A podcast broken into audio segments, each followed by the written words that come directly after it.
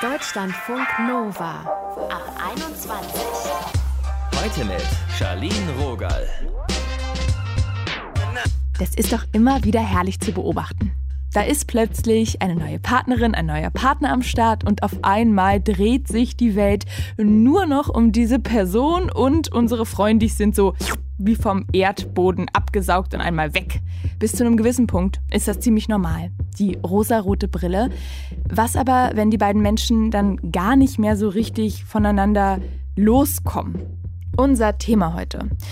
Liebe, wie wir emotionale Abhängigkeit erkennen. Ihr hört dazu Paartherapeut Erik Hegmann. Mit ihm ergründen wir, woher das kommt, dass wir manchmal so krass mit unserem Lieblingsmenschen verschmelzen. Jetzt hört ihr Karina. Sie war acht Jahre lang mit ihrem Freund zusammen, eine sehr feste Einheit, und dann unter anderem durch eine Therapie hat sie gemerkt, dass sie eigentlich so richtig emotional abhängig ist. Ich wollte von ihr wissen, wie sich das angefühlt hat. Also es gab Situationen, ähm, also ich war sehr lange mit ihm zusammen und es waren so Situationen in der Schule, wo ich halt quasi nicht ohne ihn konnte. Also ich war 13, als wir zusammengekommen sind. Und ich meine, das ist halt vielleicht noch dieses Verliebtsein und das ist vielleicht noch normal, aber auch später, wo ich dann auch schon arbeiten war, dann war das so, dass ich dann auf Arbeit ständig dran gedacht habe, dass ich eigentlich quasi einfach nach Hause will. Mir ging es überhaupt nicht gut und ich wollte eigentlich nur zu ihm. Ich habe ihn in der Pause dann auch angerufen und so weiter. Es gab da sehr, sehr viele Situationen, aber das, da habe ich wirklich gemerkt, okay, ich kann eigentlich gar kein richtig eigenes Leben führen ohne ihn. Ich kann nicht mehr ganz normal auf Arbeit gehen. Das war dann schon sehr krass, ja. Fällt dir vielleicht noch eine Situation ein, wo du gemerkt hast, das ist irgendwie ungesund nah? Ja, da fällt mir noch was ein und das ist, wenn ich jetzt so drüber nachdenke, auch ein echt krasses Beispiel. Ähm, das war so in meiner ersten Beziehung auch, wo eben die krasseste emotionale Abhängigkeit eigentlich bestand. War das so, er ist immer mit dem Fahrrad auf Arbeit gefahren und er ist über so eine Landstraße gefahren und ich hatte unheimlich Angst, dass ihm da irgendwie was passiert. Weil ich habe schon manchmal in der Zeit so ein paar Geschichten gehört von meiner Ausbildung aus, dass Leute dann einen schweren Unfall hatten und dann im Wachkoma lagen und dann habe ich weil ich diese Verlustängste so stark hatte. Er musste mir jeden Tag schreiben, ob er gut auf Arbeit angekommen ist. Also ja, und wenn er das nicht gemacht hat, habe ich mega Panik bekommen und ja, das, das ist halt, wenn ich jetzt so rückblickend darüber nachdenke, ist es halt richtig krass, dass ich jeden Tag diesen Kontrollzwang hatte, ob es ihm gut geht und an nichts anderes denken konnte, wenn er sich nicht gemeldet hat. Voll und, ähm, sag ich mal, belastet einen ja sicherlich in dem Moment auch total. Auf jeden Fall, auf jeden Fall.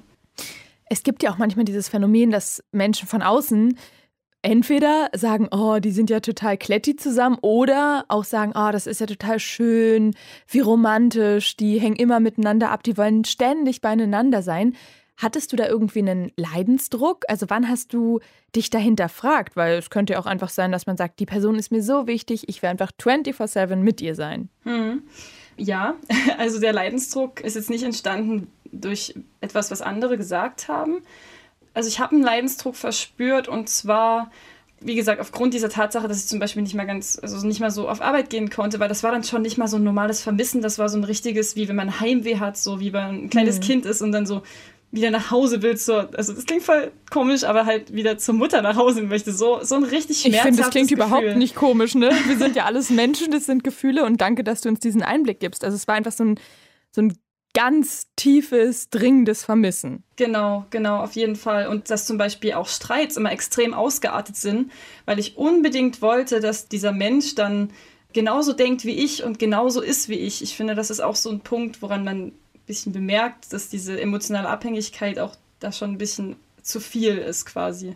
Also es sind immer sehr, sehr starke Streits und Auseinandersetzungen entstanden. Das ist auch was, wo natürlich sehr viel Leidensdruck entstanden ist dadurch und wo man dann auch bemerkt hat, okay, das ist jetzt nicht richtig so eigentlich. Das sollte nicht so sein. Ich weiß von dir, dass du eigentlich seit du 13 bist ständig in einer Beziehung warst. Würdest du sagen, dass du generell abhängig bist, eine Beziehung zu führen?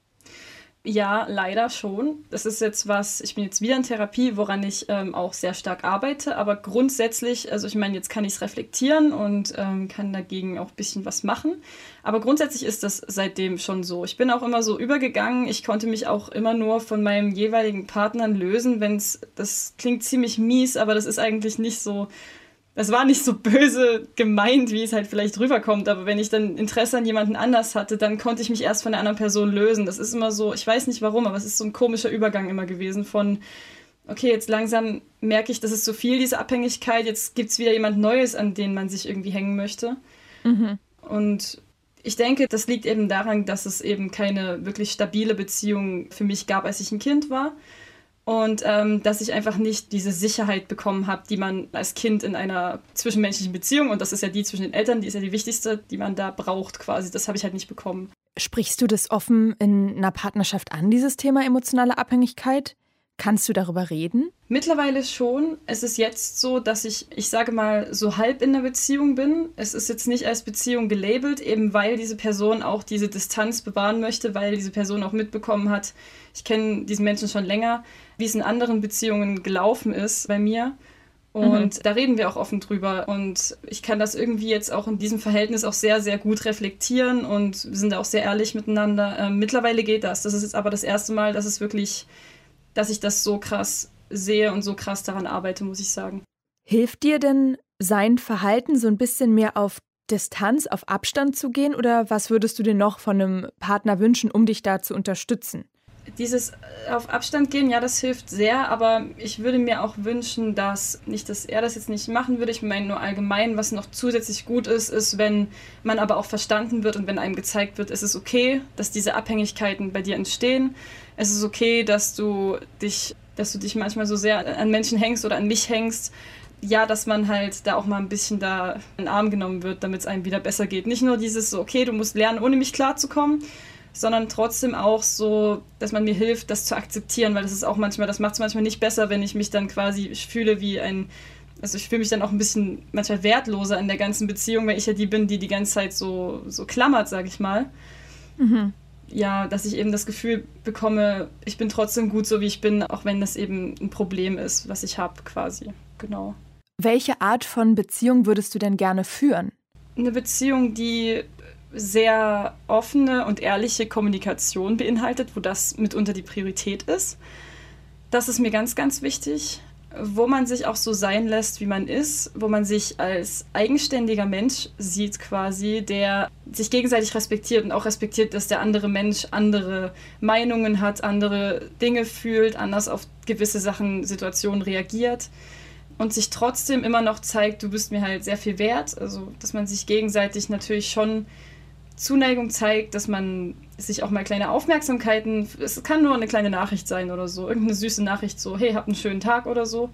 Aber dass man trotzdem ohne einander leben kann und dann auch mal vielleicht auch zwei Wochen locker ohneinander auskommen würde und sich dann umso mehr wieder aufeinander freut und sich in der Zeit auch vermisst. Aber wie gesagt, dass man jetzt nicht so ist, ich kann jetzt gar nicht mehr ohne die Person, sondern Genau. So, jeder führt sein Leben und man bereichert sich gegenseitig und kann auch miteinander über Probleme reden und ganz ehrlich sein, auch mit Bedürfnissen und so weiter.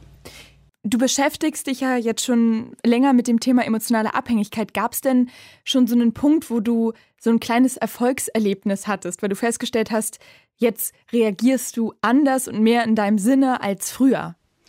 Ja, auf jeden Fall. Da gab es sogar schon ziemlich viele Situationen. Hm, zum Beispiel die Person, äh, mit der ich gerade so, ich sag mal so halb in der Beziehung bin. Ne? Es mhm. ist auch ein Mensch, von dem bin ich jetzt gerade eben auch emotional abhängig. Das ist gerade so. Und ähm, ich sehe so bei Instagram in der Story, wie er gerade von Arbeit aus auf einem Event ist und erstmal kommen 10.000 Gedanken. Oh, die Menschen, die dort sind, vielleicht sind die alle viel besser als ich und ich habe so Angst, dass der da jemanden kennenlernt, der viel toller ist und so weiter. Das kennen ja eigentlich, glaube ich, auch viele diese Ängste das ist dann so, dass ich, ähm, dann ist ja meine Laune wieder davon abhängig, weil dann fühle ich mich schlecht deswegen, wegen diesen Gedanken und dann, okay, ich gehe jetzt einfach ins Fitnessstudio. Ich mache jetzt was für mich und dann schalte ich ab und früher hätte ich dann, oh, da hätte ich versucht, ihn zu kontaktieren und dann zu schreiben, hey und keine Ahnung, mir geht's gerade schlecht und so und das, obwohl er gerade beschäftigt ist und versuche dann einfach was Schönes für mich zu machen oder was mit anderen Menschen zu machen. Und allgemein hat sich auch mein Bezugspersonenumkreis sehr stark erweitert, sodass nicht mehr er quasi all meine Bedürfnisse erfüllen muss im Sinne von, ich will jetzt mal reden über irgendwas, dass es dann nicht immer nur alles auf ihm abgeladen wird. Das hat sich schon sehr krass gebessert.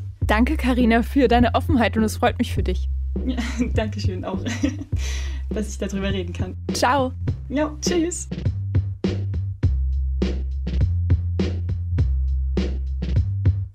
Deutschlandfunk Nova. Manche neigen ja dazu, den Partner oder die Partnerin so ein bisschen auf einen Podest zu stellen und das Leben dann um diese eine Person zu strukturieren. Das nennt sich Beziehung. Es kann aber eine schöne Sache sein. Wann das aber eine Abhängigkeit ist und wie wir mit diesen Tendenzen umgehen können, das habe ich mit Erik Hegmann besprochen. Er ist unser Paartherapeut. Hallo Erik. Hallo, grüße dich. Woran kann ich denn merken, dass ich in einer Beziehung stecke, von der ich emotional abhängig bin? Das ist wirklich schwer zu beantworten, denn das Problem ist, dass die meisten Betroffenen es erst dann wirklich bemerken, wenn sie wirklich schon tief drin stecken. Mhm. Vielleicht lässt es sich ein bisschen so sagen, wenn ich wirklich häufiger unglücklich bin als glücklich, dann sollte ich mir überlegen, warum bleibe ich hier eigentlich? Und wenn dann meine Antwort ist, ich kann aber nicht gehen, dann ja, dann könnte man sich überlegen, kann ich nicht oder will ich noch nicht? Also fehlt mir noch die Motivation dazu. Und wenn ich dann auch noch sage, nee, ich gehe auf gar keinen Fall, hm, dann könnte es sich tatsächlich um eine Abhängigkeit handeln. Also ist emotionale Abhängigkeit immer was Schlechtes. Also ich finde dieses Wir gegen den Rest der Welt, geteiltes Leid ist halbes Leid, das hört sich ja irgendwie auch ein bisschen romantisch an. Nun, ich möchte nicht sagen, dass alle Menschen in einer emotionalen Abhängigkeit deswegen unglücklich sein müssen, denn für manche geht das vielleicht mit ihrer Persönlichkeitsstruktur sogar ganz gut auf.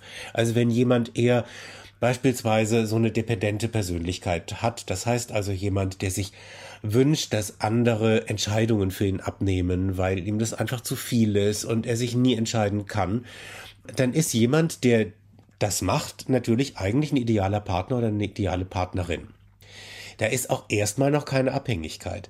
Das Problem entsteht meistens dann, wenn einer der Partner sich ein bisschen verändert. Beispielsweise, wenn diese früher dependente Person sagt, ach, jetzt fühle ich mich eigentlich wieder stark genug, ich könnte eigentlich so ein paar Dinge selber wieder übernehmen. Hm.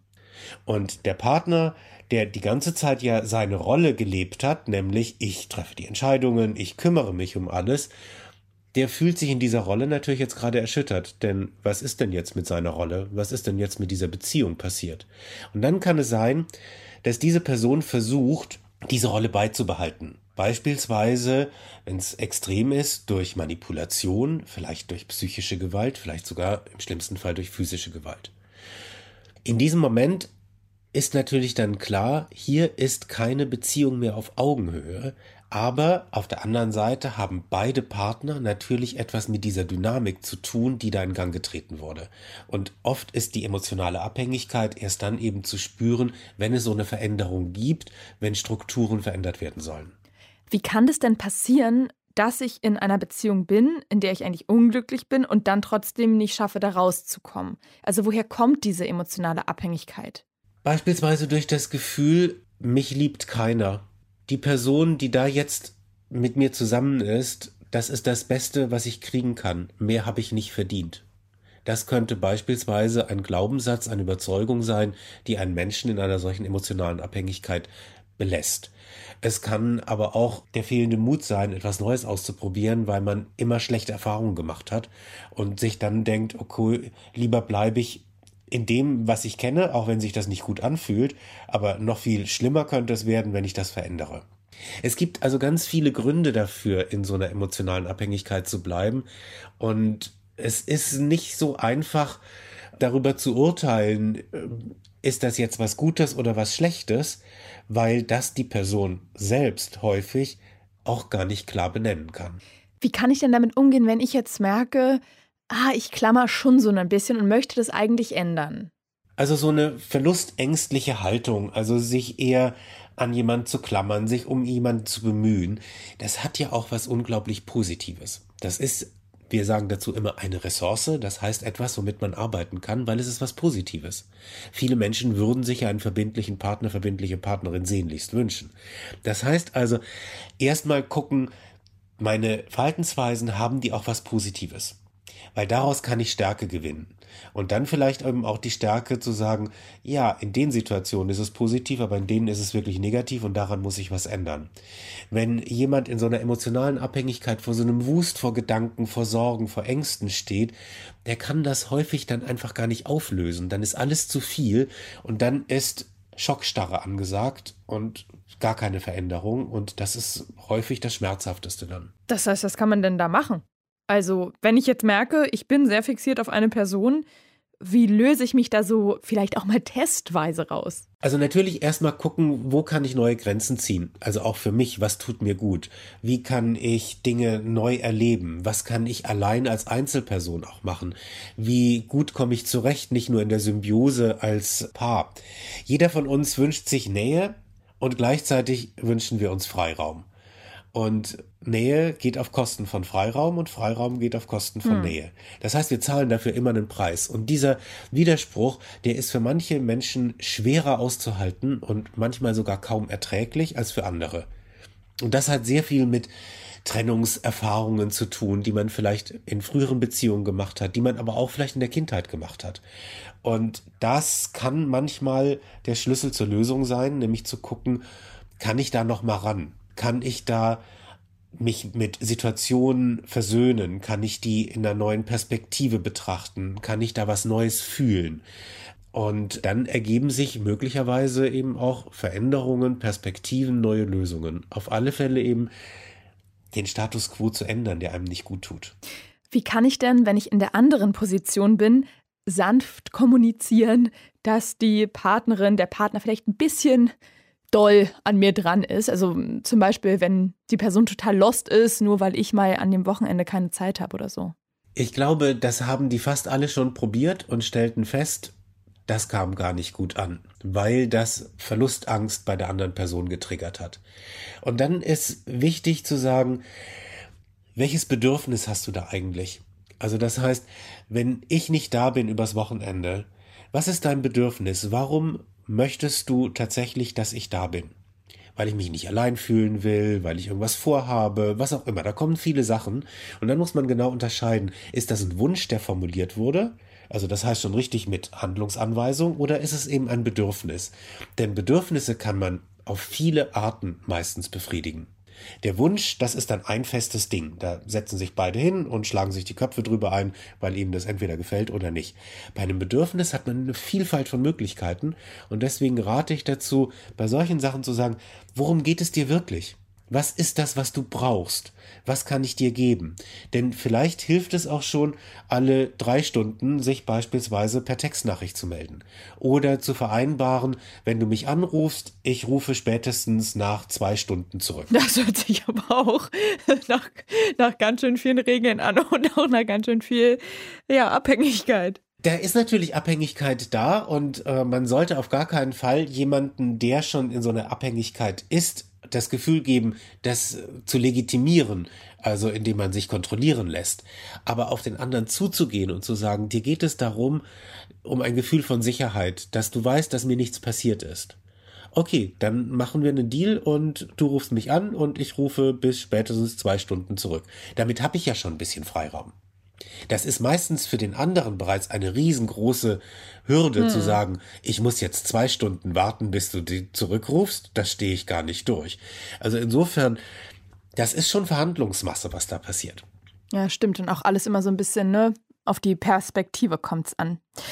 Du sag mal, gibt es denn eigentlich eine Beziehung, in der emotionale Abhängigkeit so gar kein Thema ist? Weil irgendwie passiert das ja auch ein bisschen, weil man sehr lange mit einer Person abhängt und ja, sag ich mal, aus natürlichen Gründen sehr fokussiert sein kann.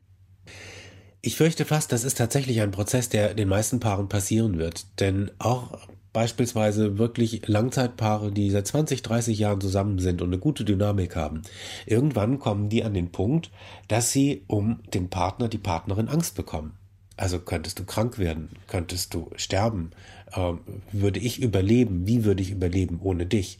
Und das bereitet Sorge, das bereitet Angst. Und da kann es schon passieren, dass man in eine Abhängigkeit sozusagen als Flucht gerät und sich zusammentut, noch mehr verschmelzen will, aus Angst einander zu verlieren. Das ist nur dann ein Problem, wenn dieses Verschmelzen letztlich dazu führt, dass beide sich wieder trennen, weil es zu nah ist. Wenn zwei Menschen glücklich sind damit, miteinander zu verschmelzen, dann bitte, wo ist das Problem? Es ist deren Beziehung. Niemand sonst kann darüber und sollte darüber urteilen. Aber wenn es einer Person eben nicht mehr gut tut, dann ist wichtig, sich diese Dynamik anzugucken und nicht zu sagen, da ist einer von den beiden Partnern schuld daran. Nein, beide Partner haben ein Problem, ein gemeinsames Problem, nämlich diese Dynamik der emotionalen Abhängigkeit.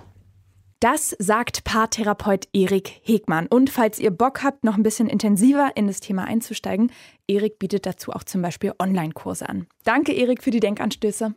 Oh, sehr, sehr gerne. Dankeschön.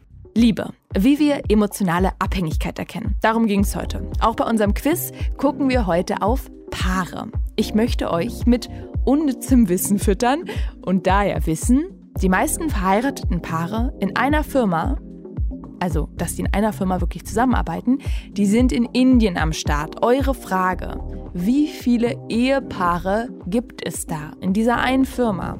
A 25, B 45 oder C 55?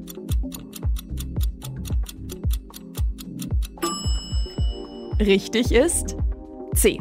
So steht seit 2013 im Guinness Buch der Rekorde. 110 Menschen sind da mit ihrem Kollegen oder ihrer Kollegin verheiratet. Das war's von uns jetzt heute hier. Danke fürs Zuhören und fürs Mitmachen. Falls ihr auch mal bei uns dabei sein wollt mit eurer Geschichte, dann macht's wie Karina. Sie hat sich bei uns gemeldet unter der 0160 913 60 852. Das ist die Nummer der Ab 21 Crew. Mein Name ist Shadine Rogal. Bis bald.